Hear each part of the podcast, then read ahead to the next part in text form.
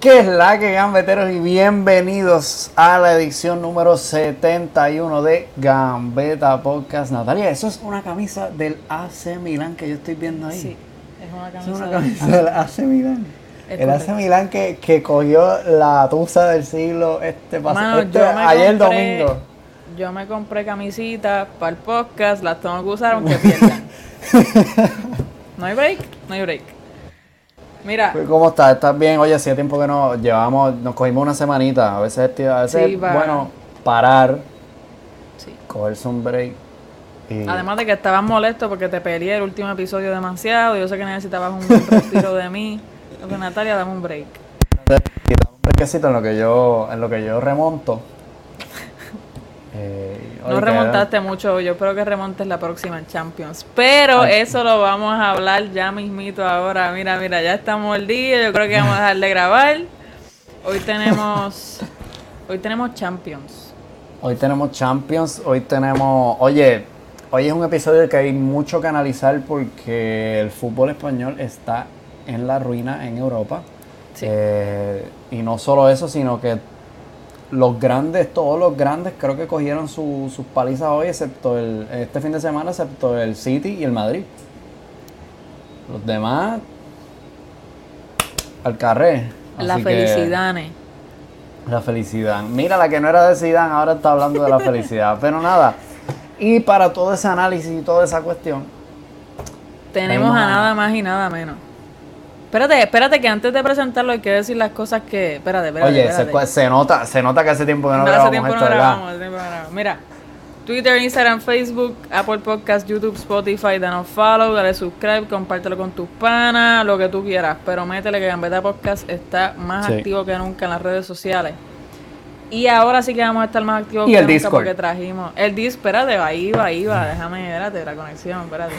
Ahora es que estamos más activos que nunca, que por fin traemos a, a alguien del Discord después de que creamos Discord. Este, Gonzalo Castilla Benítez. Oye, pero Gonzalo no es solo del disco, Gonzalo es de los Oye, pero dale break que quiero que él lo diga, quiero que él lo diga. Yo Ah, quiero que, ya, él ya. explique. O sea, nos lleva escuchando un tiempo, en su acento van a ver de dónde es y por qué estamos tan motivados hoy. Eh, nada, súbelo, súbelo, vamos por encima. Lo voy a subir, aquí está nuestro amigo Gonzalo Castilla. ¿Qué está pasando, Gonzalo? ¿Qué tal? Buenas noches, buenas tardes allí. Aquí buenas madrugadas del otro lado del mundo. Qué bien, Mira. qué bien. Buena, sí, para nosotros, sí. Cuéntame, Cuéntanos ¿no? ahí un poquito de, de lo que tú haces en el mundo Bueno. del fútbol. Bueno, yo soy analista, soy scouting y bueno, me dedico eh, tanto a equipos como, como a jugadores de forma individualizada. Mi misión es facilitarle el trabajo de estudio de rivales y de tu propio equipo eh, para simplemente sacarle mucho más partido a lo que son tus armas deportivas, evidentemente. Entonces, cuéntanos, ah, ¿con qué equipos, si pudieses decirnos, has trabajado así como que súper bien? Bueno, que actualmente-? Actualmente estoy colaborando con varios equipos de Segunda División B en España.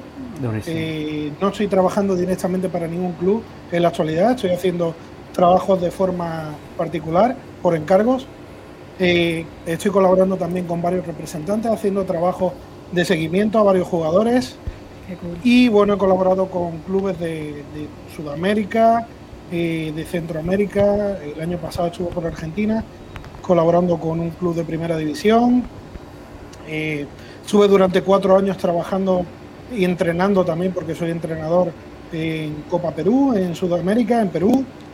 Y bueno, eh, en la actualidad me dedico, me dedico a eso, al estudio y al scouting. Y, y bueno, os conocí precisamente siguiendo jugadores eh, a vosotros y a- al canal de YouTube en el que emitían partidos en directo de fútbol boricua. Sí. Y eh, bueno, contacté con vosotros preguntando a una serie de, de jugadores y, y bueno, a raíz de ahí empecé a hablar, a hablar de fútbol y bueno, Y así se estamos. entabló una amistad importante. Sí. Y hasta hoy, Estamos. claro que sí. Así que, sí. sí, que un Entonces- saludo allí a la gente de fútbol boricua. Oye, sí, sí, ¿verdad? Hace tiempo que no hablábamos de eso. Sí, sí, sí, sí. Mira, Gonza, te pregunto, para arrancar con el episodio, si tuvieses que decir que cuál es el equipo de tu corazón. Está difícil. Esa pregunta, está difícil. Yo creo que no. Puedes decir tres si quieres, los cuatro, cinco. Si yo, tengo que decir cuál es el equipo de mi corazón, es el equipo de mi ciudad.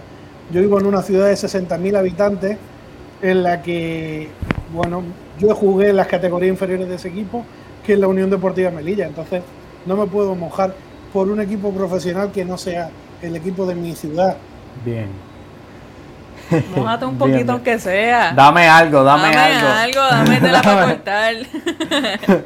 Soy un profesional de este deporte. ah, diantre. no puedo, no puedo mojar. no, no, muy bien. Pero sí, sí puedo decir lo que me gusta y lo que no me gusta. Y precisamente por eso, por eso estoy aquí con vosotros en el día de hoy. Para poder dar mi opinión desde fuera de lo que es el fútbol europeo. Muy bien. Pues vamos allá. Arrancamos, arrancamos fuerte hoy. Hoy no, vamos, no vamos con la Bundesliga primero, para lo último la liga. Hoy vamos fuerte desde el principio porque hay que hablar de la Champions League y hay que hablar en primer lugar de la derrota del FC Barcelona contra el Paris Saint Germain en el Camp Nou, en la, en la primera jornada de, de los octavos finales de la Champions League. La ida la ida. 1 a 4. La ida. No es el, no es el agregado, es, la ida. No, si fuese, si fuese agregado sería un 8-2, pero... eh, es difícil porque yo dije en agosto y me prometí a mí mismo en agosto que no me iba a ilusionar y hice esa, programa, ese, esa, esa promesa en este podcast. Que este era un año de transición, que yo no esperaba nada más que quedar entre los primeros cuatro que pasara lo que pasara en la Champions y que pasara lo que pasara en la Copa. A lo mejor en la Copa era lo que más podíamos eh, aspirar y creo que no lo llegamos a alcanzar a, cubrir en la última edición, pero el Barça también sufrió en, Copa de Rey, está 2 por 0 abajo este, contra el Sevilla y nos enfrentamos este, la segunda vuelta me parece que ya en, marzo. Eh, pero duele, pero no tanto. Tienen la camisa puesta tengo la camisa puesta, eh, duele pero no tanto. O sea, después de, te voy a ser honesto, después de Liverpool. Después, ah, bueno, está bien. Después de, Liverpool. Llevas años ya en la mano. Sí, sí, sí. Después de Liverpool no te duele mucho. Y más cuando te lo esperas.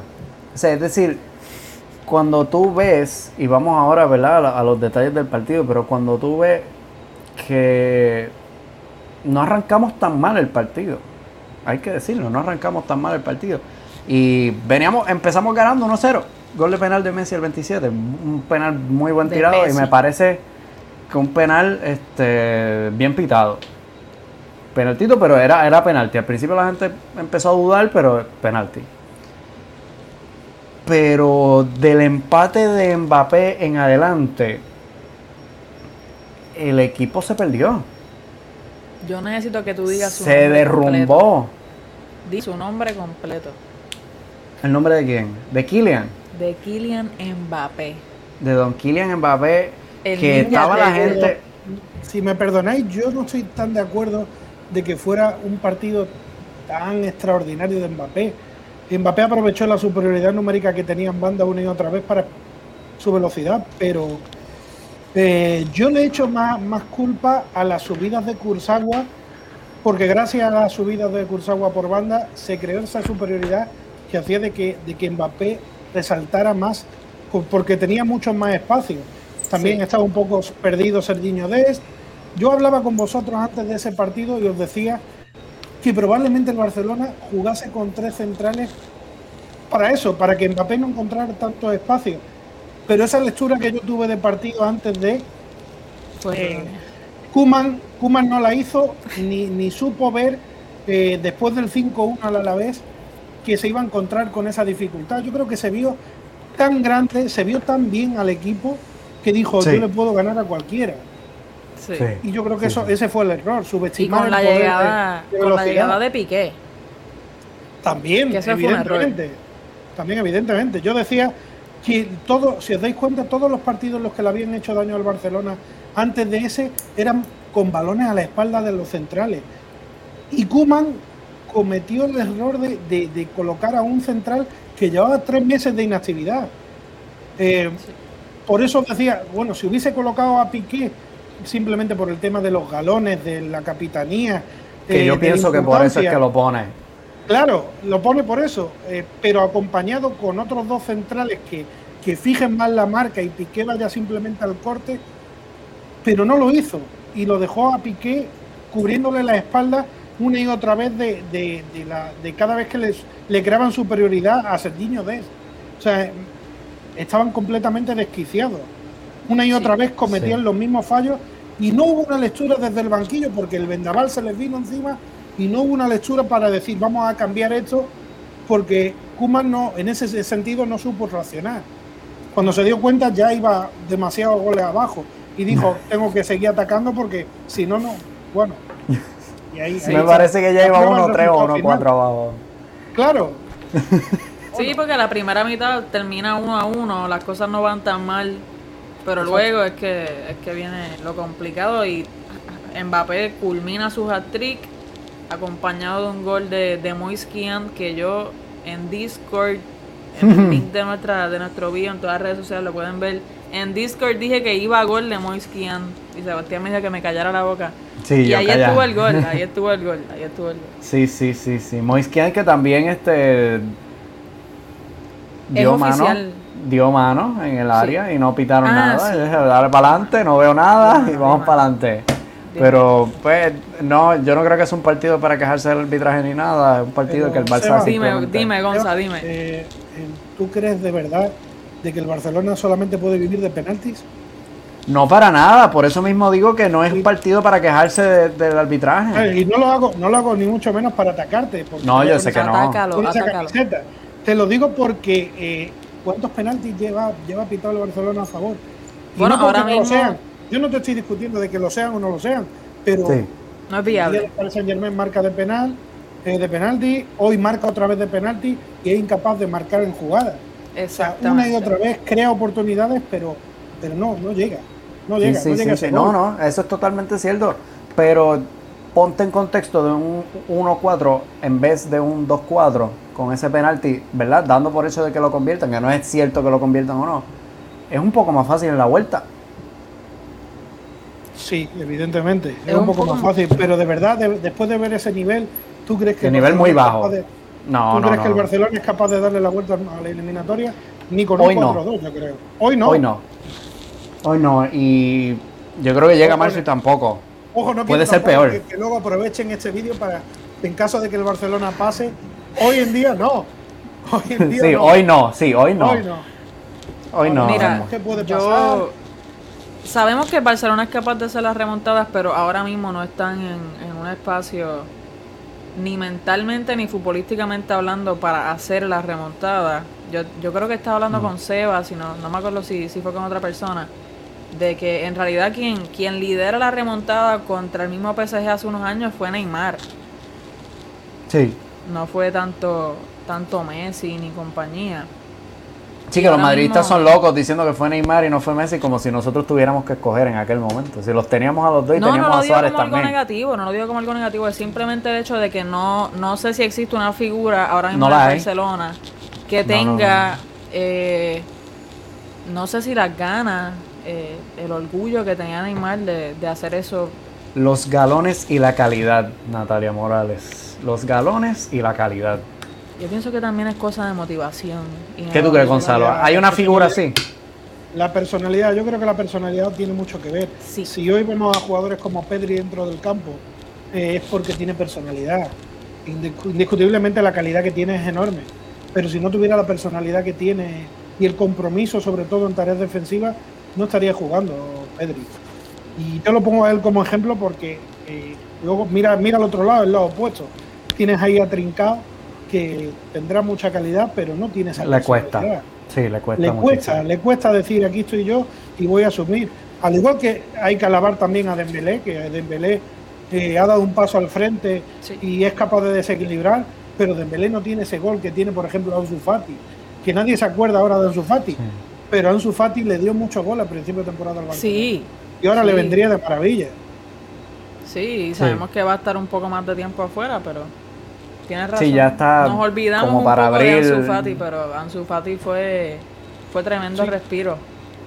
Quería volver específicamente a la frase que mencionaste ahorita. No me parece que sea un gran partido de Mbappé. Y eso es difícil decirlo habiendo de metido un hat-trick. Háblame, sí, háblame, porque yo comparto, comparto este opiniones contigo, obviamente no lo digo porque, hello, ¿verdad? Y Sí, parece pues- que, que- Pues porque si tú analizas el partido, eh, Mbappé vivió de los fallos de la defensa del Barcelona. Sí, hay que, hay que estar ahí y hay que aprovecharlo. Y indiscutiblemente si tú le dejas a Messi Mucho balones dentro del área, pues le dejas el espacio que le dejó el Barça. Pero eh, vuelvo a insistir otra vez, cada vez que el Paris Saint Germain perdía la, pelota, al Barcelona le costaba un mundo hacer la transición ataque-defensa. Eh, defensa-ataque, perdón. Sin embargo, el Paris Saint Germain aprovechaba los espacios a los extremos, a los interiores del Barça, les costaba un mundo volver a Dembélé. Y si tú le dejas en uno, cont- en uno contra uno una y otra vez a Mbappé, tarde o temprano te va a hacer daño. O sea, Sí, el Barça sí, le dio sí. muchas facilidades a su contrario. O sea, yo no, yo no alabo, no te digo, oye, el Paris Saint Germain fue superior. Y sí, fue superior al Barcelona. Pero porque el Barça, por demérito del Barça, no por mérito del Paris Saint Germain. ¿No Si te el parece? Barça- Ajá. Dime, dime, perdona. No, es que, o sea, ahorita nos mencionaste a Kurzawa, también está Leandro Paredes en la, en la ecuación. Andro Paredes, ¿verdad? Sí. O sea, tú veías cada balón dividido y cada balón dividido el Paris Saint Germain metía la pierna. Por eso te digo, Pero un poquito, ¿hasta qué un poquito punto? actitud, Ajá. la actitud sobre todo. Yo veía que los jugadores del Paris Saint Germain mordían en el campo. Eh, bueno, con lo que digo de morder no, no quiero mirar a nadie, pero pero bueno, es una metáfora que uso. Morder me refiero a que le metan Sí, un poquito sí, de sí, punch, sí, sí. un poquito A Luis de Suárez, te refieres a. Luis Suárez, tranquilo. No, no, Sí, de ir, de ir al balón dividido. Mira el balón dividido. O sea, si estás viendo un partido tan físico y ahora te vuelvo a meter el tema Pedri, ¿cuántos balones le ganaron en, en el, en el balón dividido a Pedri? ¿No creéis que, que ese partido era para un jugador más físico? ¿Y cuántos balones y cuántos balones regaló Pedri? Que lo quiero y lo amo con toda mi vida, pero Exacto. fueron más galones los que regaló que los que dio. Pero ahí Pero- es donde voy, porque falta lectura eh, por parte de Kuman. Si tú estás viendo de que ellos meten un centrocampo tan físico, eh, sí, tú basas todo en el talento de Pedri, pero estás viendo que después de la primera parte en la que perdió tantos balones, en que cada balón dividido perdía el balón porque lo tumbaban, porque iban al balón dividido y iban a muerte. Sí, mucha falta. Pero mucha falta, sí, pero, pero eso entra dentro del juego. sí, sí, sí, sí, sí, sí, sí. O ¿Cuántos sea, pero mucho cuerpo. Ahora, ahora poneros a pensar, ¿cuántos partidos en los que ha habido esa intensidad ha ganado el Barcelona? Ninguno. Pero En los partidos donde hay un poco de intensidad, en, en cuanto a físico, llámese Getafe, llámese Atlético de Madrid, Ujú. eh, llámese Paris Saint Germain, el Barça no ha ganado contra El ningún Sevilla. equipo en teoría, contra el Sevilla, el Barça no ha ganado ningún partido. No, no, no. No es que no tiene, y tampoco que, qué armas tiene en términos de físico para, para equilibrar eso, especialmente en el medio campo. O sea, no, no hay Bueno, músculo. Pregúntenle a Kuman a qué jugador pidió del Liverpool para el mercado de diciembre. Wijnaldum. Bueno, yo hoy he escuchado un vídeo de alguien criticando a Kuman. Kuman lo lleva diciendo qué es lo que le falta al equipo.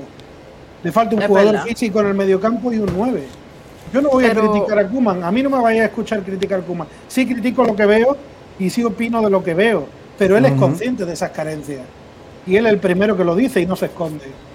Pero hasta Yo qué creo que- punto entonces podemos decir que el PSG no gana por, por verdad, por su, por, por, por su fútbol y ganan simplemente porque el Barcelona está mal. Porque también es injusto, porque lo hicieron muy bien sus mediocampistas. Bueno, supongo que hoy habréis visto lo que ha hecho el Paris Saint Germain en la liga francesa. Con un Sí, equipo más físico. Sí, sí, Sí. sí. Eh, 2-0 contra el, contra el Mónaco. Pierden. ¿Y, sí. y cua- qué ha hecho el Mónaco? Precisamente eso. Meterle Lo no intensidad, meterle trabajo en el centro del campo y aprovechar las carencias que te daba el, el Paris Saint Germain. El Paris Saint Germain estudió muy bien Pochettino al contrario.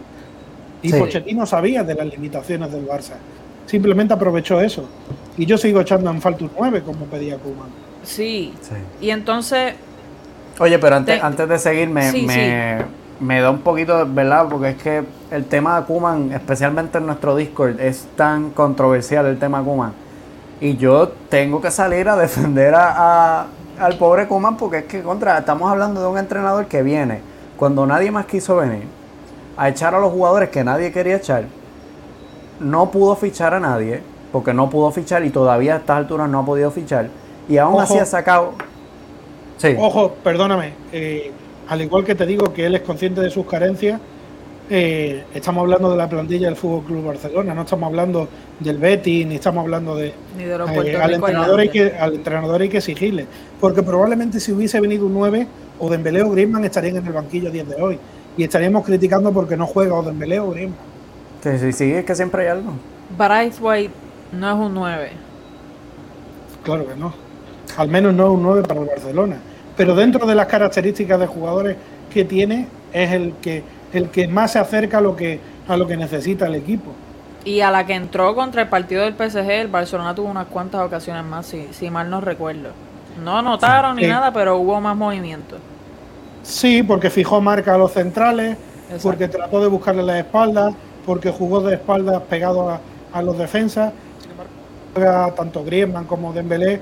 Dembélé juega pegado a la línea, Griezmann tira más diagonal hacia el centro, eh, busca más jugar entre líneas, tiene más movilidad, pero en ningún caso fija marca a los centrales. Quiero que se mojen ahora mismo. Uf. Si el PSG, ¿verdad? Suponiendo que, que pasan a la próxima ronda, Sí. ¿ustedes piensan que el PSG es capaz de ganar la Champions League? No. Yo pienso que sí, pero tiene que cambiar algunas cosas. Tiene Y- potencial para ganarla. Ahí va, exacto. Hoy no. Esa era mi respuesta, hoy no. Y si no me equivoco, fue Jorge en nuestro Discord el que hizo la pregunta, pero entonces, ¿cuál es la plantilla? Y el. No, no recuerdo. us- us- Usó una frase bien específica que me gustó mucho. La posibilidad, ¿no? No, la, el, el equipo, por decirlo, por decirlo así, que tiene más posibilidades de, de ganar la Champions. Porque yo, yo pienso en el City rápido, pero también los veo con, con sus carencias. Va a ganar. eh, yo no, no, no te puedo decir el nombre de un equipo, pero. Pero lo ibas a va decir, ganar el- Gonzalo. Sí, porque eh, yo Lo ibas a decir, dímelo. fíjate que yo veo, eh, igual, igual me equivoco, pero yo creo que este año puede ser el del Atlético de Madrid en Champions. No me digas A pesar del desastre de esta semana. No me digas A pesar del, destra- del desastre, está muy mentalizado en conseguir una Champions. Sí. Lo veo Sería más bonito. centrado, lo veo más centrado y a mí me encantaría, sobre todo porque un equipo que nunca la ha ganado, eh, porque un equipo español, evidentemente, y me alegraría tanto si la gana el Madrid como el Barcelona o el Atlético o el Sevilla, Wow. Eh, pero, pero veo al Atlético de Madrid muy centrado en la Champions. Vamos a ver de qué es capaz eh, esta semana. Pero al igual que el City, que también tiene una plantilla muy amplia, y hoy veíamos que tenía un auténtico lujo en el banquillo, eh, porque creo que tiene una plantilla muy compensada. Sí. Y probablemente en eso sí le saca ventaja al Atlético de Madrid. Cuando Sí. tú miras al banquillo del Atlético de Madrid y verdaderamente, salvo dos, tres cambios, no, no tiene tanto de dónde elegir. No, y con las bajas que tienen hoy por hoy es mucho más difícil. Pero mira, mira, yo, si me preguntas a mí, aquí está el ganador de la Champions. Tiene que, tiene que ser su año. Tiene que ser su año. También tiene que ser el de. Simeone. También tiene que ser el de Simeone. Yo lo No, veo pero el así. de- sí, sí, sí, sí. Bueno, Bueno. es complicado. Para seguir un poquito, sabemos que, como ya mencionamos, el Cádiz eh, le empata al Barcelona ahí en el último minuto un penal de, de Alex Fernández, el hermano de Nacho, madridista al fin, al minuto Es que jode 89. doble. Es que jode doble. Un penal de Messi, que también lo estaba hablando Gonza, que, que los últimos dos goles del Barcelona han sido ambos de penal. No hemos visto jugadas claras. Eh, sabemos que el Barcelona tuvo hoy alrededor de 22 tiros. No todos de ellos fueron al arco, cabe recalcar. Pero tuvieron... Como siete u ocho Cuatro. fueron al arco. Mm, Cuatro entre los tres palos, creo, ¿no? Me ha parecido ver, no, no estoy seguro. El Sí, último sí. dato que vi fueron como 7 siete u 8. Pero, coño, 22 tiros. Me vas a decir que. Se creó, se creó, pero volvemos a lo que nos estaba mencionando Gonza, que ha sido el protagonista de la conversación en Discord con eso. que hace, fa- hace falta un referente. Sí. Es vital. Para Hace vital. falta, hace falta un referente, pero dime tú que Dembélé hizo dos jugadones hoy y ninguno de los dos o ninguno de los tres jugadores que hace los termina. Eso es para que te quejes de Vinicius Junior. Que lo que lo puse en Twitter, un man Vinicio. Porque es que hace unos tres jugadores que yo digo eh, gol del año Pusca y de momento va para afuera. Mira, conociendo que ahora mismo lo estamos hablando fuera del aire, el Milán pierde el derby contra el Inter 3 a 0 un do- con doblete de Lautaro y gol de Lukaku. Sí. ¿Es Lautaro una opción para ser ese referente en el Barcelona? Para mí sí, para mí sí es un jugador, es un jugador, un jugador top dentro de lo que hay, de lo que pide el mercado. Probablemente ahora no está sonando tanto, pero acordaros de lo que os digo, que cuando termine la temporada y piensen en un delantero, el Inter eh, está también en problemas económicos. El mercado ha bajado muchísimo. Los 120 millones que le pedían al Barcelona la temporada pasada van a ser mucho menos. La Eh, la- ¿Esos 120, 120 eran cláusulas o era precio fijo? No, era precio, era precio. No, no, no hablaron nunca de cláusula. Eso es el precio que dijo el Inter en su momento, de que pedía a cambio. Y bueno, al Inter siempre le interesó Junior Firpo. Y Junior Firpo no, no tiene mucha intensidad, eh, mucha continuidad en el Barcelona. ¡Llévatelo!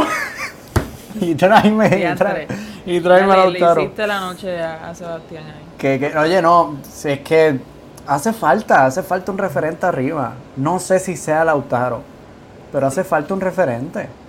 Si hace falta. Y me hubiese gustado que Lautaro hubiese llegado teniendo a Suárez en el equipo también. De todos modos, no descartes a Haaland. Hablábamos entre semana por Discord. No que- bueno, que ahí está la, la- la- la amistad de, de su representante con Joan Laporta. Un Joan Laporta que, por lo que parece, va a ganar las elecciones del Barcelona, salvo sorpresa mayor. Eh, Esperemos que y sí. bueno, corrupción. bueno, también había un candidato que ofrecía trozos de pizza o pizzas completas a todo el que, a todo el que le prometía el voto. Entonces, Jordi Farré, pizza y, pizza y tatuaje. Eso está Eh, bueno, yo voto por él. Pizza y tatuaje. Sí, no, pero o sea, está, está fuerte. Haaland, me parece que la cláusula queda en 2023 en 75 millones. bueno, ahí está. Que Eh, está, Koeman- está chévere. Koeman también eh, está insistiendo una y otra vez en Depay, por lo que parece. Y parece que hay un acuerdo cerrado, no sé dónde lo va a poner, porque cuando vuelva Ansu Fati, si se firma un 9 aparte de Depay, yo sigo viendo a Depay en la izquierda y le Sí. estaría cerrando paso a, a Ansu Fati, que para mí debe de ser titular sí o sí en el Barcelona de la temporada próxima y en la de esta, en cuanto se recupere. Sí. Y bueno, Pero bajo ese análisis, bajo ese análisis te veo poniendo a Kuman de entrenador la temporada que viene. Para mí sí, para mí sí, merece una, una oportunidad. Merece una oportunidad. Yo, yo entiendo, yo entiendo que hay críticas porque cuando un equipo no gana se critica al entrenador, pero hay que ser consciente de que él no se escondió en ningún momento. No. Y él una y otra vez insiste en las carencias. Él no se ha escondido, otro entrenador agacharía la cabeza. Sí es cierto de que quizá debería de, de- de dedicarse a trabajar y no quejarse tanto, porque sí, o insisto en lo mismo, es el entrenador del Fútbol Club Barcelona, no el entrenador del, del Valencia, y lo digo porque el entrenador del Valencia Sí, sí, sí, sí. aquí se ha quejado mucho con respecto a eso y, y bueno, vamos a ver qué pasa de aquí a final de temporada. De momento el Barcelona está en tres competiciones. Sí. Sí. Vamos a ver qué pasa. Está claro Bueno. que están complicadas dos de ellas, pero ahí está. Sabemos que el Liverpool, que también pudiese ser un candidato a la Champions League, le gana al RB Leipzig de Sebastián y de Julian Nagelsmann en la ida. También el juego, pues, el Liverpool Queda. fuera de casa, Queda 2 a todavía. 0.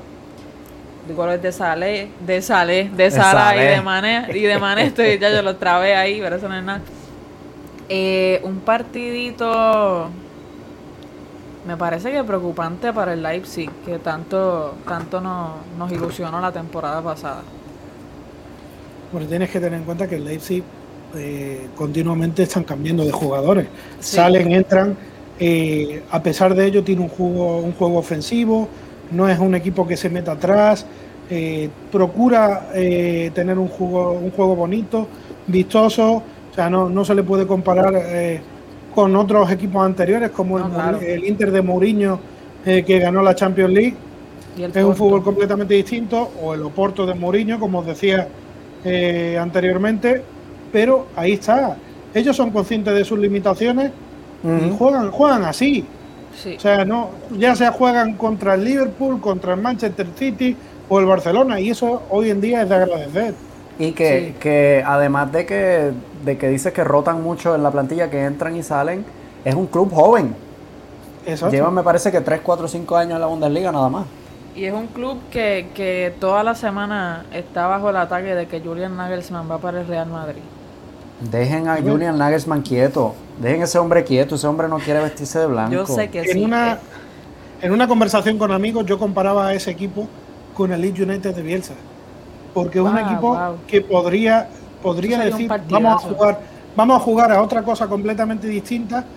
Eh, vamos a atacar, pero vamos a conservar el marcador a favor. Sin embargo, el Leeds United, al igual que el Leipzig, es un equipo que ataca, ataca, ataca, ataca pretende hacer una presión alta, jugar así, y bueno, es de agradecer.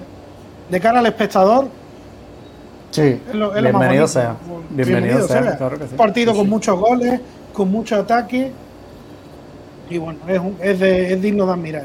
Sí, y, pasa lo mismo, el PSG gana Champions, pierde en Liga, y el Liverpool lo mismo, gana Champions y, y pierden 2 a 0 contra el Everton en casa, goles de Richarlison y de Sigurdsson en un eso es un derby allá en, la Premier, ¿verdad? El derby de Merseyside. Y lo, lo, lo celebraron como un título. Fue bien bonito. No, y como viene el Everton, que viene también de, de, muchos buenos resultados. De verdad que Carleto está haciendo buen trabajo allá. A mí me, me da. Y han tenido bajas importantes. Han tenido bajas importantes a lo largo de la temporada. Hay un equipo que tampoco tiene una plantilla tan amplia. Y bueno, está ahí. Y hoy ha dado un golpe en la mesa. Y para ellos es muy importante la victoria del día de hoy. Sí. Bueno, cuénteme un poquito ahí de, ese Oporto contra la Juventus de Cristiano Ronaldo, que los cogieron ahí un poco mal parqueados, como diríamos acá, eh, en los primeros minutos de ambas mitades. Sí, sí, sí, sí, sí. Taremi al 1, Marega al 46 y luego Chiesa les da un, respiro ahí para lo que va a ser la vuelta de ese partido a 82. Pero la, la Juve se ve se ve mal y el Leopoldo se ve muy bien. Volvemos a lo mismo, ¿eh? Yo sigo insistiendo en que ni tan mal. Sí es cierto de que eh, la Juve eh, ha dado signos de flaqueza a lo largo de toda la temporada.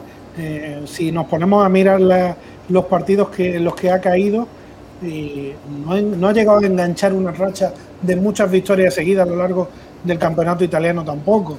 Se le atragantan muchos partidos, está teniendo también muchos despistes defensivos y esa solidez que, que, le ha caracterizado a la Juve en temporadas anteriores no la ha conseguido en toda la temporada, en todo el año. ¿Será en parte, se lo, se lo achacas en parte a Pirlo o crees que Pirlo está haciendo buen trabajo? Yo creo que Pirlo está haciendo un buen trabajo. Está pretendiendo hacer un trabajo bastante interesante, ha cambiado la forma de jugar, que pretende tener mucho más la posesión de la pelota, pero igual llegamos a la conclusión de que eh, la, gran característica del perfil de jugador que tiene de la plantilla igual no es la que, eh, la que él pretendería para tener ese tipo de fútbol. Acuérdate de que ficharon a Arthur para ser un jugador importante y Arthur al igual que en el Barcelona, no ha dado ese paso al frente eh, para, ser el que lleve el timón y el peso del juego. Que lo decía yo, cuidado, la, mucha, mucha gente criticando la, operación de Arthur de, la salida. Es verdad que llega Pjanic, que no es, no es mejor tampoco. Pero que la gente decía, no, que nos perdimos al nuevo Xavi, este Barça va para la ruina. Y yo, cuidado, que verán que Arthur tampoco en la Juve va a hacer tan buen trabajo. Pues sí, eh, a mí desde luego me pareció acertada la salida, lo que no me pareció tan acertada fue el fichaje de Pjanic, sí, sí, sí. pero yo creo que fue un tema de, toma, yo te doy a este y tú me das a ese. Y cuadramos cuenta. y cuadramos cuenta. verdaderamente el Barça se quitó eh, un jugador eh, que en los partidos que yo lo vi no me transmitía ese, esa actitud en los partidos importantes. Hubo partidos en la temporada pasada que en el campo andaba, que se dejaba ir. Y, bueno, ahí tienen la prueba. En Italia el que no trabaja no juega. Sí. Sí, sí, Ojo, al igual te digo que hay jugadores como Rabiot que iban, iban para crack mundial que tampoco han dado ese paso al frente. Sí. Sí. Lo que, a lo que apuntaba Rabiot, que casi, casi, casi llega al Barça y de momento que terminó saliendo por la puerta de atrás del PSG. Sí, Sí. efectivamente.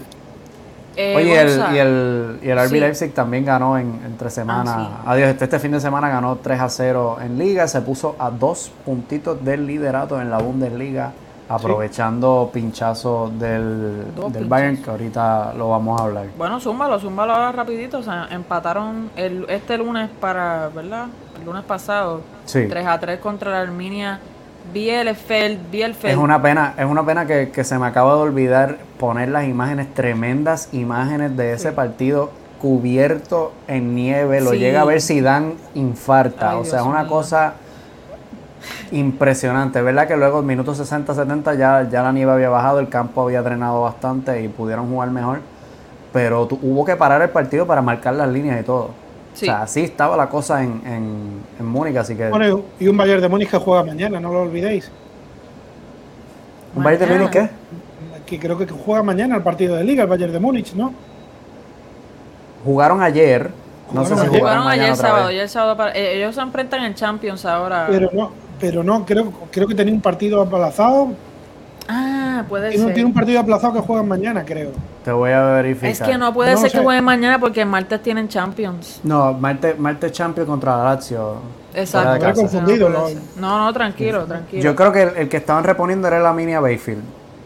Puede Yo ser. creo que sí. Puede Porque luego en el, en el fin de semana se enfrentan ahí al, al Eintracht Frankfurt de, de Luka Jovic y pierden 2 a 1. Goles de Camado y de Junz. Eh, Lewandowski, como siempre, por lo menos apuntándose un gol para el Pichichi al 53. Sí. Y ahora se enfrentan el martes contra, contra la Lazio, que... O sea, la Lazio es un equipo que, que tiene mucho sub y baja, pero... De arena. Exacto.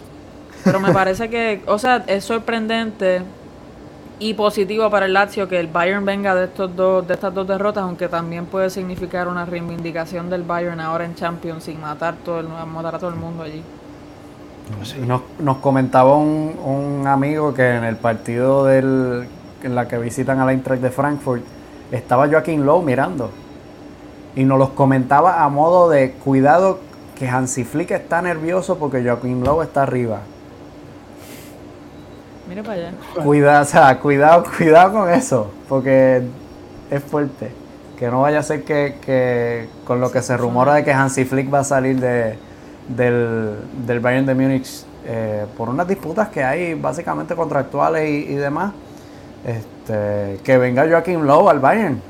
Bueno, sí es cierto de que eh, las críticas en cuanto al Bayern de Múnich, al Bayern de Múnich le está pesando mucho la, la salida de Thiago Alcántara y muchos creían que no. Y se hace, hace falta un jugador así en el mediocampo de- del Bayern de Múnich. Y mira, por otro lado, no ha terminado de, de- de tener esa suerte en el Liverpool. Sí, Yo creo que un fútbol nada. tan de ida y vuelta a un jugador que estaba para conservar la pelota, eh, Sí. para, bajo mi punto de vista, le cuesta ese ida y vuelta. Al igual que hay jugadores como Busquets, que yo no lo vería en la liga inglesa, y si os dais cuenta, Te lo eh, Es el español y Paris cuesta. Saint-Germain, cada vez que le cuesta tener que correr para atrás o hacer la cobertura haciendo un sprint de 20 metros, le cuesta. Eh, sí, sí. Pero bueno, ahí es otro tipo de jugador y yo creo que, que para el Barcelona sí le hubiese venido muy bien Thiago Alcántara. Al Barça, yo siempre Sí. soñé con la vuelta de Thiago Alcántara al Barcelona, específicamente esa última temporada con, con el Bayern. Sí, pero la relación de- del Barça con Thiago Alcántara ha sido de, de amor-odio. Sí. Y bueno, de la salida de, de Thiago del Barcelona fue precisamente porque tenía un tal Xavi Hernández delante y Claro. su padre, que era su representante, quería que el hijo jugara. Y bueno, Claro. Sí, sí, al sí, final sí. tuvo que decidir el Barça y estaba claro que iba a elegir a Xavi en ese Claro. momento. Sí, sí, Bueno, Gonza, quiero que me cuentes ahí lo que ocurrió en el Sevilla Dortmund. Mm, Bueno, eh, verdaderamente eh, el Dortmund, como os decía, eh, aprovechó eh, hace- haciendo una presión alta eh, a, la, a la salida de balón del Sevilla eh, para hacerle mucho daño. El, el Dortmund, si algo tiene bueno, es de tres cuartos de campo hacia adelante. Sí. Y, y con De toda la jugadores que. y- exacto. Y, y siempre ha tenido también laterales de mucho recorrido eh, que, que hacen daño llegando por fuera. Haaland a mí me encanta, me vaya a perdonar, pero para mí eh, Haaland es el 9 del momento. Eh, ahí lo tienes Es en la foto. una máquina. Yo le tengo miedo, Es una Gonzalo. máquina, es una máquina porque aparte de, de- de ser técnicamente bueno, tiene un hambre tremenda. Sí. Tiene un hambre y un hambre y de, de- de marcar tremendo. Y tú lo ves en el campo y esa ambición la tiene. Da Ese, miedo. ese estar oliendo a sangre dentro Sí, del área sí. de las 24 horas del día. O sea, yo creo que se levanta y en vez de decir buenos días dice gol. en vez de decir buenos días dice gol. O sea, tú ves a, a moverse en, esa, en esos metros, 15, 20 metros a Haaland y ve al central con el balón en los pies y va a comerse todo. Sí, No y si miedo. algo tiene y si algo tiene el, el, el Dortmund es, es ese orden a la hora de hacer la presión en la salida de balón cómo los dos de fuera presionan y cómo roban en tres cuartos de campo a mí por momentos ese Dortmund de los primeros minutos en los que se comió al Sevilla me recordó al Barça de Guardiola esa presión Wow. aficiante en la salida de balón evidentemente no tiene a ese centro campo que tenía el Barcelona, pero tú veis a, a Haaland, a, a Marcos Reus, eh, A varios Sancho. jugadores, a Jadon Sancho por fuera, por la izquierda, cómo, cómo desbordaba. Y, y ojo que, que- que aún así estuvo bastante atado.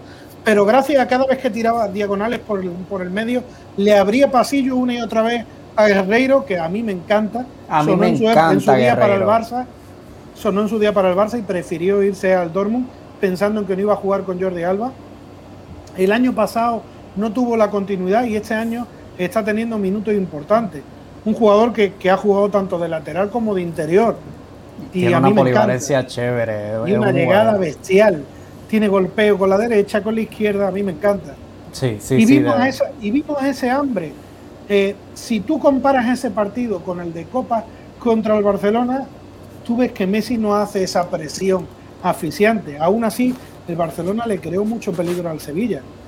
Si el, el entrenador del Dortmund vio ese partido y luego lo comparó con el suyo, dijo, o, o comparó a su equipo con este, dijo, bueno, ya sabemos dónde hay que hacerle daño a este equipo, al Sevilla. Y eso es en la situación en la que vemos viendo al, al Dortmund que venía cayendo bastante fuerte en, en Bundesliga y se confirmó también recientemente de que van a cambiar de entrenador a fin de temporada. Sí, llega el, El de entrenador Mike Rose. del Mike Rose, que me parece un golpe en la mesa chévere, aunque es un me deja un mal sabor en términos de la liga. A mí me deja un mal sabor en términos de que se anuncia ya el Borussia Mönchengladbach se enfrenta ahora al City el martes o el miércoles, si no me equivoco. Y contra saber que tu entrenador se va, para mí eso es un bajadón para la plantilla. Bueno, con respecto a lo que a lo que decía Seba anteriormente, sí es cierto que la Liga Española ha dado un bajón, pero también es cierto de que la Liga Española, el hecho de, de estar tantos meses en confinamiento, eh, ligas como la alemana, la inglesa empezaron a entrenar mucho antes. Sí es cierto que luego vol- volvió a caer la segunda ola del COVID, pero España estuvo mucho más tiempo eh, en confinamiento. Sí es cierto de que siguen habiendo muchos casos de jugadores con COVID, eh, con bajas importantes. Ahí Medio tienes al Atlético. Atlético, al Atlético que, que ha tenido muchos jugadores estas últimas semanas. Y bueno, aún así, la Liga española, yo lo digo en serio, va a ir a peor porque económicamente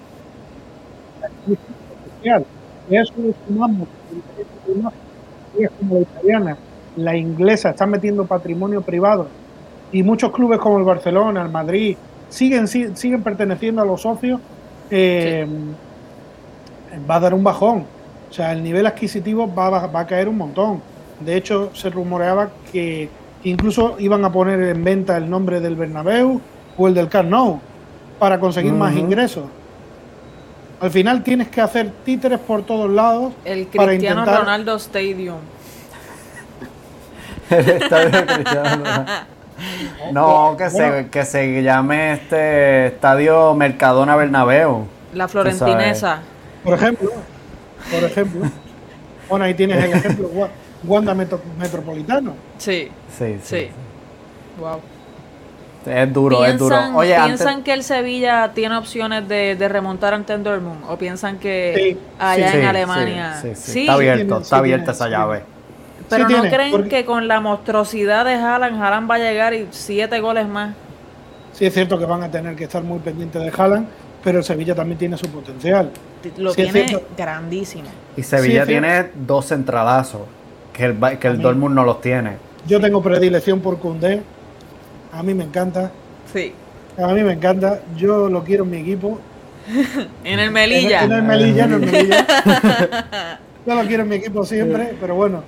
Eh, Melilla. Me gusta mucho, me gustó mucho la lucha la briega eh, del Sevilla. Sí es cierto que estuvo metido en el, desde el primer minuto hasta el último, Sí. pero bueno, ellos también tienen sus carencias. Pero Sí, ¿cómo está no- el Sevilla y, de, yo no escucho, y yo no escucho a Lopetegui decir, me falta esto, me falta lo otro. A trabajar. cómo está el Sevilla de Lopetegui? ¿Cómo le ha dado un giro de Lopetegui al Sevilla de, de, de- No, wow? no, y, es, y es el que pretendía hacer en el Madrid, solo que no lo dejaron trabajar. Entre una cosa y otra. Eso fue todo un papel. Antes de, antes de pasar y se- seguir con, con el con el estatus de la liga española, quería preguntarte directamente por Haaland. Me dijiste que es el 9 del momento. ¿Crees que mantenga, verdad, como scout, crees que mantenga ese, ese crecimiento y que llegue a ser un 9 dominante en las próximas temporadas? Si hay algo bueno en él, es el hambre, como os decía. Eh, en, un, en un jugador la mentalidad es muy importante. Si tú tienes ese, si tú mantienes ese hambre, esa mentalidad positiva, esa mentalidad ganadora, no tiene techo. No tiene techo, va a seguir creciendo. Eh, es un jugador que tiene buen golpeo con la izquierda, tiene buen golpeo con la derecha, eh, tiene velocidad. con la eh, cabeza, tiene- con el pecho, olvídate. con la cabeza, con el pecho. Y sobre todo eso, la actitud es fundamental. Y tú lo ves hasta incluso en las ruedas de prensa, demuestra esa actitud.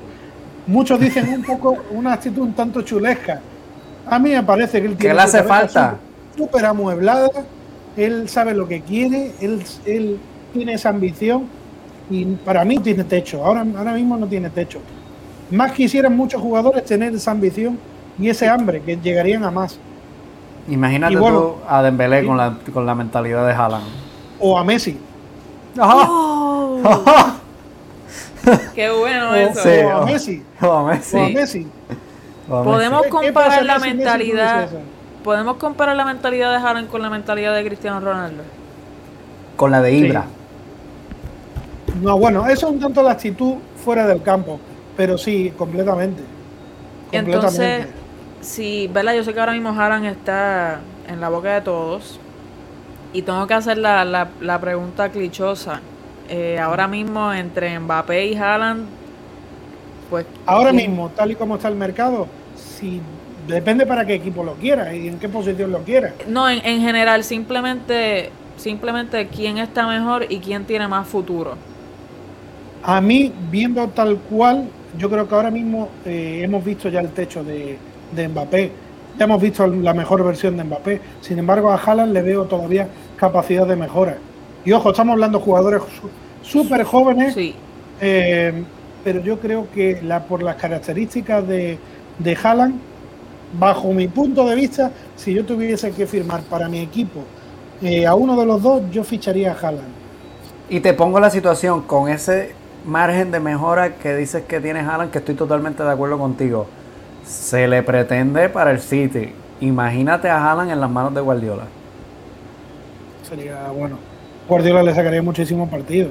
yo quiero a en el Madrid, pero pienso que es un fichaje estupendo tanto para jugador como para equipo en el City. Es bueno para el City, teniendo en cuenta que Agüero lo tiene defenestrado en el banquillo y que no juega prácticamente. Haciendo hace- podcast como Sí, lo nosotros. que hace sí, es podcast y jugar este con Ibai. PlayStation, sí. Sin más nada. A mí me da mucha pena pero bueno, la relación desde que llegó al City con Guardiola siempre ha sido de amor-odio. Ha pasado momentos de desaparecer a aparecer, a jugar, a tener minutos, a marcar goles, a jugar ni un minuto. Y yo creo que algo tiene que ver la actitud también del jugador, porque Eric García también comunicó de que no iba a seguir, sin embargo Eric García ha tenido minutos. Sí. Yo creo que el jugador se ha dejado llevar. Y ojo, para un jugador de esta edad, cuando pasa tanto tiempo sin jugar, mm, el equipo que lo fiche, vamos a ver en qué condiciones llega. Con lo cual me preocupa muchísimo cuando dicen que puede llegar libre al Barcelona. Todo, todo va a depender de Messi. ¿Se queda? Yo creo que se quedará. Yo creo que, se, queda. Yo creo que, se, quedará. Pero vamos a ver. Vamos a ver. Gonza, eh, ahora mismo a los que nos estén escuchando, la Premier League no importa en este episodio. Estamos a punto de marcar la hora ya grabando. Quiero hablar del Atlético de Madrid. Necesito que me hables del Atlético de Madrid y del Cholo Simeone, de los resultados que ambos fueron ante el Levante, repusieron ahí la jornada 2, que empatan 1 a 1, luego pierden este sábado pasado contra el Levante nuevamente. Eh, ¿Cómo está el Atlético de Madrid? ¿Cómo, qué bueno ha hecho Simeone? O, sabemos que bueno ha hecho, pero ¿qué más puede hacer Simeone en el Atlético de Madrid? ¿Y cómo va a ser ese enfrentamiento ante el Chelsea?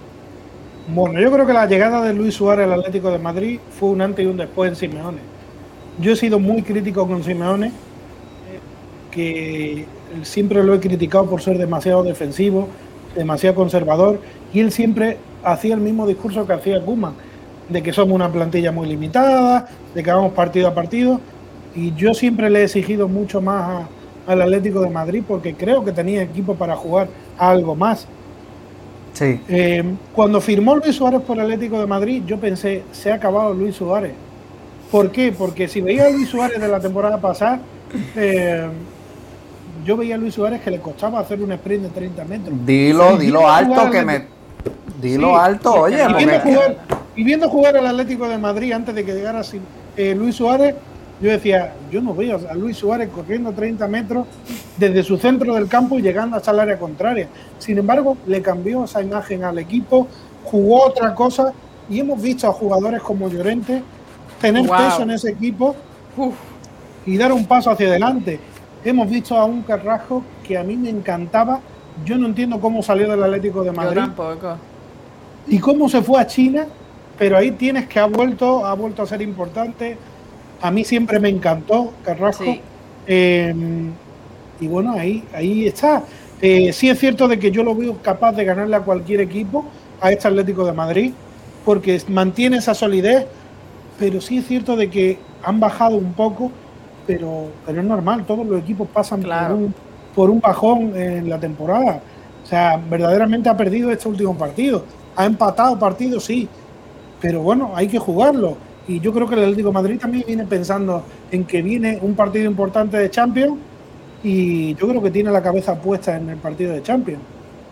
¿Piensan que, el Chelsea va a poder enfrentarse justamente con, contra el Atlético? ¿O piensan que va a ser una cuestión de... Ahora mismo, tal y como está, tal y como está, yo creo que el Atlético de Madrid es superior al Chelsea. Y el Atlético de Madrid sí va a dar la cara y sí va a tener una, una actitud y eso lo digo desde ya. Es muy raro, me va a parecer muy extraño, tal y como veo el nivel del Chelsea y tal y como viene jugando el Chelsea, que le dé una sorpresa al Atlético de Madrid. Sí. Yo lo digo en serio. Pero hay que ver qué Atleti se planta. Porque es que este Atleti. Claro, todo va a depender de qué Atleti se planta. De todos modos, en los partidos importantes, yo no he visto al Atlético de Madrid. Al único equipo que ha sido muy superior en los últimos años al Atlético de Madrid fue el Bayern de Múnich. ¿Y el Madrid? Bueno, y el Madrid en Liga, exacto. Y es que lo de meterme una. Es, que, Pero para, para hacerle daño a, este Atlético de Madrid, tienes que quitarle el balón, meterlo en su campo y obligar a, Luis Suárez que juegue en su, en su medio campo. Sí. Y yo no veo al Chelsea capacitado para quitarle la pelota a este Atlético de Madrid y hacer posesiones largas y mantenerte campo contrario. Yo no lo veo, pero a mí de verdad que me ilusiona mucho el Chelsea y sé que también tiene mucho que ver con los fichajes que han hecho, que, Sí. que lamentablemente no, ha- no han dado pie con bola aún.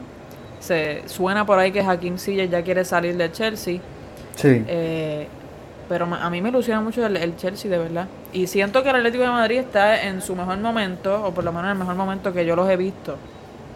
Y voy a ellos como madridista diciendo algo así de, de- de los colchoneros. No me importa, me encantaría que ganaran la Champions, me encantaría que ganaran este enfrentamiento ante el Chelsea. Pero siento que como sea va a haber algún tipo de, de balance entre ambos equipos y no vamos a ver algo como el Sevilla Dortmund o el Barça PSG. Ojalá, de cara al espectador, sería estupendo ver un partido así de ida y vuelta. Sí, Pero lo veo complicado que le metan tantos goles al Atlético de Madrid en una competición así. y también conociendo a Oblak. También, bueno, Ola es parte fundamental. Sí. Vamos a ver, vamos a ver. Bueno, eh, para terminar, el Real Madrid. Quiero escucharte, Gonzalo. Quiero escucharte, quiero, quiero que me hablen. Bueno, antes de, Eh, antes de escucharme, de analizarlo, Cuéntame. déjame decirte que los aficionados del Madrid hoy estarán tristes, y no porque el Barça haya empatado, sino de verte con una camiseta de, de otro equipo. Chicos, eh, tenía que ponérmela, de verdad. Lo, salí hace como dos semanas a comprar más camisas. Y esta vez tocó la del Milán. Bueno, Eh, está bien. estoy contenta, estoy Pide- contenta. pídele con- perdón, pídele perdón a los aficionados me, del me Madrid. disculpo, me Pide disculpo perdón públicamente. a Zidane no, a Zidane no. A, a Casemiro le pido disculpas. De todos Eh, modos. Eh, con respecto al Madrid, eh, yo le veo muchas limitaciones a este Madrid, eh, pero le veo muchas limitaciones porque llega con el balón, como os decía esta tarde, a tres cuartos de campo y no tiene esa fluidez de ideas. Pero No el. Madrid tiene, tiene a varios jugadores ahí llamados a marcar las diferencias, entre ellos Hazard, que no están. ¿Qué, Eh, pasa, ¿Qué pasó con, con Hazard? Yo todavía no lo Antes de, antes de, espérate, espérate, que Gonza dijo exactamente lo que, lo que vamos a presentar en esta foto para los que nos están viendo por YouTube. Tres cuartos de campo hacia arriba en Madrid no existe. No existe. Marco Asensio es un cono. Vinicius Junior solo sabe correr. Mariano, pues lamentablemente no tiene minutos. Benzema, pues. Pero los que hacen este Real Madrid son los mismos mediocampistas que ganaron las tres Champions consecutivas. Y que se daban por muertos ya dos. Sí, ayer viendo el partido eh, del Madrid, yo pensaba, si no fuese por Modric y por Cross, no sé qué sería de este Madrid. Verdaderamente se echan el equipo a la espalda y son los que lideran la, la idea de jugar. También es cierto de que Zidane en ese aspecto no, no ofrece una variante táctica eh, ni un cambio de sistema eh, para crear eh, una confusión en el contrario. Los contrarios tienen más que estudiar al Madrid Sí, y hoy en día ya saben cómo pararlo. Y si encima te presentas en este partido con una serie de bajas importantes, cualquier equipo te puede pintar la cara. sí. Y también Y ayer se veía una y otra el- vez. el No, no, partido perdona, de, de Courtois, de Courtois. Fue tremendo partido el que hizo. Ayer Courtois, sí, ayer si no llega a ser por Courtois, el Madrid no, No. no suma. O sea, ayer cuando hizo el centro ese, el despeje, el cambio de orientación que quiso hacer, que se convirtió en un centro, esa parada a boca de gol fue espectacular. Sí. fue espectacular. Aún así me gustó defensivamente el Madrid. Sí es cierto que le crearon peligro, pero me gustó mucho Nacho. Me gustó mucho Nacho, estuvo a buen nivel. Eh, y bueno, lo que decía, a mí me, me choca bastante eso. Que tardó mucho también, es cierto, Zidane en hacer los cambios, porque Sí. veía una y otra vez que, que tropezaba, que llegaba a tres cuartos de, pa- de campo y no, no, no era capaz de, de- de crear peligro. Sí es cierto que tenía la pelota Modric, que tenía la, la pelota, pero poco más. Yo pensé que iba a hacer los cambios mucho antes, que iba a dar Sí, entrada a los lo canteranos. Mariano, Mariano, nada de nada. No. Nada Para de eso nada. Jovic. Sí, también, pero lo que es cierto de que, de que ni Jovi ni él han tenido continuidad. Sí. no han tenido muchos minutos. Entonces, eh, yo pensé que ayer iba a ser más valiente eh, Zidane y que iba a dar entrada a, a Hugo Duro mucho antes, o incluso a meterlo de titular. Eh, sobre todo teniendo en cuenta que Hugo venía de tener mucha continuidad muchos minutos en el B y para meter a un jugador con goles. falta de ritmo, de ritmo con falta de, de minutos, en ese discurso sí tiene que aprender mucho de Kuman, porque Kuman es de los que piensan de para tener un canterano sentado lo tengo jugando en el B o lo cedo en otro equipo. Sí. Y ahí, ahí en ese sentido, a Zidane le da igual, porque tiene a jugadores durante meses sentados en el banquillo y no, y no se les ve. Y ahora ha tirado de canteranos porque no ha tenido otra, otro remedio. Sí. Sí, sí porque tiene, Eh, tiene medio equipo afuera. Sí, está todo el mundo lesionado. Sí, o Yo- cedidos por media Europa. Sí, también. Este, te pregunto, Gonza. Sabemos que el problema del Madrid no es simplemente ¿verdad? el entrenador, sabemos que hay muchos jugadores que, que no, no pueden estar o no están para el Madrid, pero ¿hasta qué punto tú, que ahora mismo acabas de decir que el Madrid es, es predecible?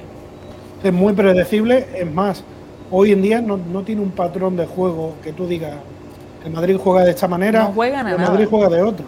Yo hace es años. que O juegan a, o juegan a nada o juegan a todo. Pero sí hasta se le ve, sí- Ajá. sí se le ve un, un dibujo un dibujo dentro del campo táctico, pero pero vive de, de- de chispazos, de, de jugada a balón parado, de genialidades, de, de un regate. Y bueno, la gente señala a Vinicius, como decía en días atrás, no le puede pedir milagros. O sea, no puedes pedirle que un nuevo remate cuando tienes a jugadores a pierna cambiada y tus laterales no llegan a la línea de fondo y meten centro. O sea, no puedes pedirle a Jovic que haga el trabajo de Benzema cuando el entrenador plantea o no le, no le puedes pedir a Mariano que haga el trabajo de Benzema como hacía ayer, que Mariano bajaba 10 metros, tocaba y se pretendía mover y, y tocar entre líneas como, como lo hace Benzema habitualmente. Benzema hay uno, Sí. y no está. Si tú sabes de que va a entrar un jugador que va bien en el juego aéreo, que se mueve dentro del área, procura que tus laterales lleguen a la línea de fondo y busquen centro una y otra vez. Y no me metas a jugadores a pierna cambiada por fuera para desbordar, porque entonces no le van a llegar balones dentro del área. Pero eso te lo digo yo desde fuera y desde fuera se ven muy bien los toros, como se dice coloquialmente. Pero, pero bueno, ahí está el entrenador que tiene que tomar decisiones. ¿Te parece buen entrenador? Zidane. A mí Zidane me parece el mejor entrenador del mundo. Ha ganado tres Champions seguidas. Oye, pero en táctica. Es lo que es lo que vende hoy en día, ¿no? El mejor entrenador. Háblame de táctica, de análisis. No, no, Vamos. Bueno, tú lo- si, si Zidane está ahí es porque lo ha ganado todo. Si no, no estaría ya. Y eso Excepto la es Copa. así. Y eso es, bueno, excepto la copa. Que- estoy vacilando. Sí, sí, no, está claro. Eh, Para mí no es el mejor entrenador. no es el mejor entrenador. Y no es el mejor entrenador del mundo, obviamente. Y no es el mejor entrenador para el Madrid. No es el mejor entrenador para el Madrid y en otro equipo tendrá muchos problemas más de los que ha tenido. ¿Te parece que sería bueno como entrenador de la selección francesa? Hombre, la selección francesa sería la hostia, porque lo escoge él. Sí. Porque lo escoge él. Y, lo que tiene que hacer es lo que hacen en el Madrid, alinear y, y Exacto. una ideita ahí más o menos, tres Corran. Os pongo, Mbappé, os pongo corre. de ejemplo, os pongo de ejemplo su trayectoria antes de hacerse cargo del banquillo del Madrid. En el Castilla, nada de nada. Y a, a eso iba.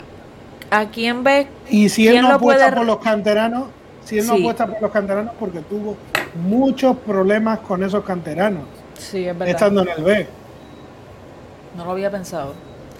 ¿Sería Raúl una opción? Para el presidente Buena. sí. Para el presidente, ahí, exacto. Para Es una opción para Florentino, pero para el Madrid. es que hoy en día está poniendo muy de moda eso de, eh, no bueno, si tú has jugado y eres, y eres muy bueno, vas a ser muy buen entrenador. A mí no me gusta eso. A mí no me gusta eso. Yo, Yo, sinceramente pienso para el Madrid en, en un entrenador con, con mucha más versatilidad y sinceramente ahora mismo el, el nombre que con el que sueño todas las noches es con Julian Nagelsmann. Yo Deja ese sueño muchacho, con ese hombre. deja ese muchacho quieto. Tiene la versatilidad. bueno, es, para, es cuestión de gusto. Yo es que soy bielcista. Ah, bueno. bueno. Yo soy de soy de Bielsa, Pero lo ves en el Madrid. No, no, no, no lo veo en el Madrid ni ningún equipo grande porque tendría problemas con las estrellas a la semana de llegar. Un bofetón y que se echaba el Si no trabaja, si no trabaja no juega. Sí. Entonces Eh, tendría problemas a la semana de llegar. Bueno, Pero sí, sí soy un obsesionado de la táctica, soy un obsesionado de, de la metódica y con él jugarían los que los que trabajan. eso es lo mejor. Así debería ser. Como tiene que ser. Exacto. Debe de ser así y sobre todo si quieres sacar el máximo partido a tus jugadores, es así. Y es la forma de sacar jugadores y de que lleguen jugadores. Sí. Pero claro, dentro de un vestuario con tantas estrellas y con tantos egos, es un problema. Y Zidane apostó por los egos Sí. en su momento y sigue apostando por los egos. Sí. Es que lo- los egos lo llevaron a donde están. Los egos lo hicieron. Los egos hicieron. Y ojo, no estoy, no estoy criticando a Zidane, ¿eh? Para mí Zidane, top, ha ganado tres Champions, pero Claro. Pero, tres tiene, tiene muchas limitaciones. Nat, te Mira, toca, te toca ¿A el costa de Atalanta. qué? Ha ganado tres Champions, pero ¿a costa de qué? ¿Cuánta gente ha salido? ¿Cuántos canteranos se han ido? Y canteranos de nivel. ¿Cuántos Sí, jugadores ha, han ha salido del matado a medio fútbol. Bueno, ahí tienen la, la camada de futbolistas jugando por toda Europa y por, por media liga española. Sí. Se habla del regalo de- del Barça de Luis Suárez al, al Atleti, pero no se habla del regalazo que le hace el Real Madrid al Atleti. Ah. con, con Marco Llorente y al resto de Europa. Sí, lo, de- Sí, lo de bueno. Marco Llorente. Y, Porque y los fíjate que, descartes que, de Zidane que me son- iría. En el término de Marco Llorente, yo, yo pienso lo mismo que tú piensas con, con Luis Suárez. Yo pienso que Luis Suárez en el Barcelona. No más. Sí. Y pienso No que. Llorente Yo con, con Zidane específicamente Con no iba a ser el jugador que es hoy día. Pero es que eh, Llorente no, no, no, eh, no habría jugado. ¿A Exactamente. a quién iba a quitar? ¿A Cross o a Modric? ¿O a Te voy, a, te voy a decir más. De Estaba, todos modos, ¿verdad? el Atlético de Madrid juega mucho, mucho más adelantado. Sí. Es un, es un verdad. es- voy a, citar al chiringuito, ¿verdad? Pero estaba contando Paco García Caridad, que es del, del- de Las Palmas, que Pedri casi estaba a punto de, de llegar al, Sí. al Madrid, que hizo su- sus pruebas con el Madrid, y por una Pero- cuestión de invierno nunca pudo, qué sé yo, y que en Madrid no le vieron, no le vieron nivel y lo descartan. ¿Cuándo Y fue que cuando eso? Hace Eso poco. Hace, hace un año. Un año Hace antes un año, menos. ¿Y quién no le vio nivel? ¿Zidane? No, no, no, Zidane no, no, el, Es el que cuerpo deportivo. lo- lo no dicen, detesto, no dicen nombre, pero dicen No que, el cuerpo Eh, no llegó a entrenar, creo. Exacto, O sí, entrenó, no. o entrenó con nieve un día. hizo pruebas, exacto, entrenó con Estuvo durante nieve. una y- semana, pero cayó una nevada tremenda en Madrid y se tuvo que ir sin hacer la prueba bien. sí, Y, y, lo de- descartaron. y cuando lo ven en el Barcelona, en el Madrid dicen, coño, pues igual con Zidane no jugaba. Es que es la verdad. Imagínate tú que. Pedri se, que Pedri, que el Madrid se llevaba a Pedri Sí. y nos perdíamos a Pedri. No solo no jugaba, no bueno, hubiese. pero lo bueno, Ajá. lo bueno es que estaría cedido en el Arsenal. Gonzalo, mi corazón. Estaría cedido en el Arsenal y allí lo estaríamos viendo, disfrutaríamos de él. Yo Con te mucho digo, más- con sinceramente, mucho mi, más espacio. mi corazón está roto por todos los jugadores que yo he dicho. Este va a ser mi próximo jugador favorito de Real Madrid y ahora mismo ni siquiera tiene la camisa puesta. De verdad me, me duele, genuinamente me duele. El fútbol es así. De todos Sí. modos, hay jugadores en el Madrid como Marcos Asensio que después de la lesión no, ha- no ha vuelto a ser el mismo. Ese. Sí. Y, Sí. y sí es cierto de que, de que tienen que, que echarse el equipo a la espalda. Sí. Mira, mira yo que soñaba con soñaba con un mediocampo Denis Suárez, Sergi Roberto. Bueno, Denis Suárez ha apuntado también muchas maneras. Sí. Y ahora. Y mira, ahí está Y en el mira, Celta. sí. Y ve, Mira, que no lo hace mal en el Celta, ¿verdad? Pero No, claro. no dio el nivel para el Barça. El Madrid se enfrenta al Atalanta en Champions este miércoles. Pasa el Madrid, lo digo desde ahora, lo vengo diciendo Hay, semanas. hay mucha inseguridad entre los madridistas. Sabemos que el Atalanta no está mal. Es un buen equipo, es un equipo que lucha. Eh, yo pienso que pasamos, pero a la mala. Yo pienso que igual debería de pasar en Madrid. Pero sí es cierto que las transiciones ofensivas y las contras que, que hace el Atalanta son muy peligrosas juega muy bien de memoria, pero vamos a ver eh, de qué es capaz el Atalanta y de qué es capaz el Madrid. Para mí el favorito claro en esta eliminatoria es el Madrid. Yo no veo de dónde viene tanto miedo al Atalanta. Si es cierto de que un equipo que juega muy bien, que juega de memoria, que tiene las ideas claras, pero el Atalanta ha perdido a Papu Gómez, que para mí era el jugador que marcaba eh, las diferencias en tres cuartos de campo y el que de verdad hubiese hecho daño al Madrid a espaldas de, Casemiro.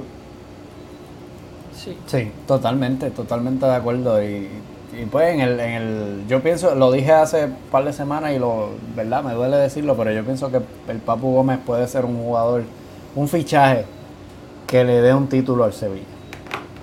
¿Sabes que cuando lo vi con, jugando ante el Dortmund no me, no me sorprendí tanto?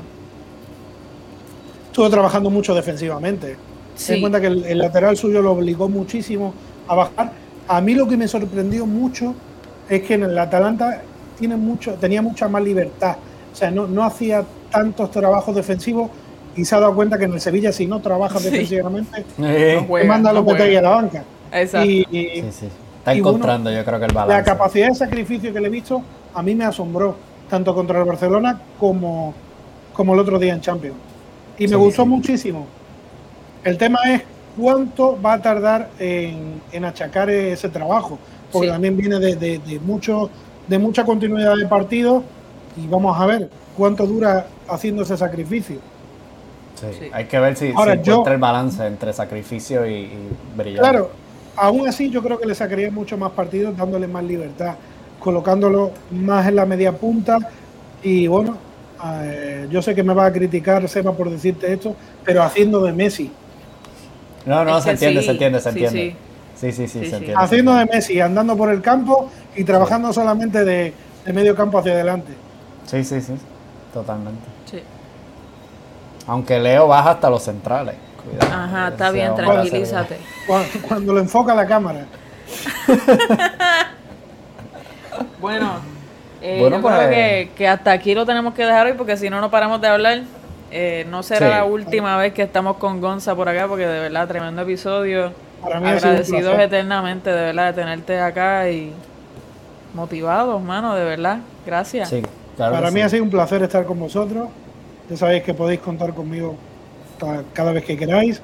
Y nada, para mí, como os dije hace días, para mí es un orgullo que desde vuestro país representéis de esta manera al fútbol y que cabeza arriba y a seguir trabajando por este bonito deporte. Gracias, Gonzalo. Lo apreciamos de verdad. Con eso los dejamos. Facebook, Twitter, Instagram, Gambeta Podcast y en tu plataforma de podcast favorita. En YouTube también estamos para que nos veas, veas nuestras reacciones y veas todas las imágenes que nosotros ponemos durante el programa. Y busca en nuestras redes sociales. El link en la descripción está el Discord. Y pendientes por ahí. El chat más caliente. El chat más caliente y pendientes por ahí también que dejaremos las redes sociales de Gonzalo para que lo sigan y vean todo su análisis y la tremenda manera en la que ve el fútbol. Creo que sí. Hasta aquí llegamos. Cambeta